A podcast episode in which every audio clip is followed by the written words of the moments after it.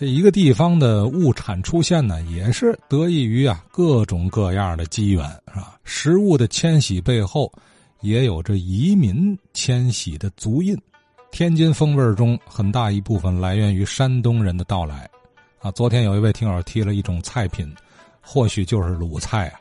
这道菜名字有意思，因为这词儿后来他成了一句土话俚语，形容一个人不靠谱，说话这个云山雾罩是吧？大概这么个意思吧，就用这词，就用这词儿叫虾么海啊，虾么海。后来有人烙纸面上，我看还有用过那个虾湖州那个那个那个虾字。我昨天一听啊，还真有这么一道菜，那会不会这词儿打这儿来的啊？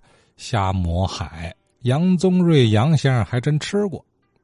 昨天啊，听节目提到的那个那个一道菜虾磨海，这老先生讲呢，他是拿那个那个煎饼啊做配料，但是呢，我吃过的不是这个版本。这菜呢，确实还是真吃过。那阵儿啊，我是一九六七年毕业。分配到了东郊的小庄中学，当时的那个厨师呢是是山东威海人，山东菜系呢他又是福山帮，他就给我们做了这道菜。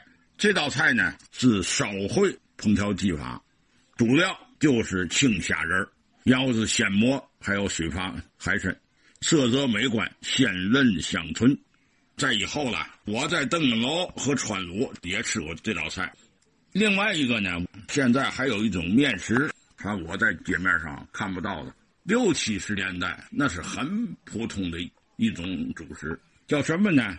烤饼，是发面的，稍微呢煎大一点，然后里面呢放上五香面，放上盐，搁在这个烤炉里头打烧饼的，也是用这种烤炉。就在炉子内部呢有颜料，然后呢上头有个台儿，把这个烤饼呢放在上头。烤出来这个东西呢，就是外面酥，里面呢又粉层，又柔软，还有五香盐的味道，非常的好吃。现在啊，见不到了。呃，好，杨先生这段是虾米海配烤饼是吧？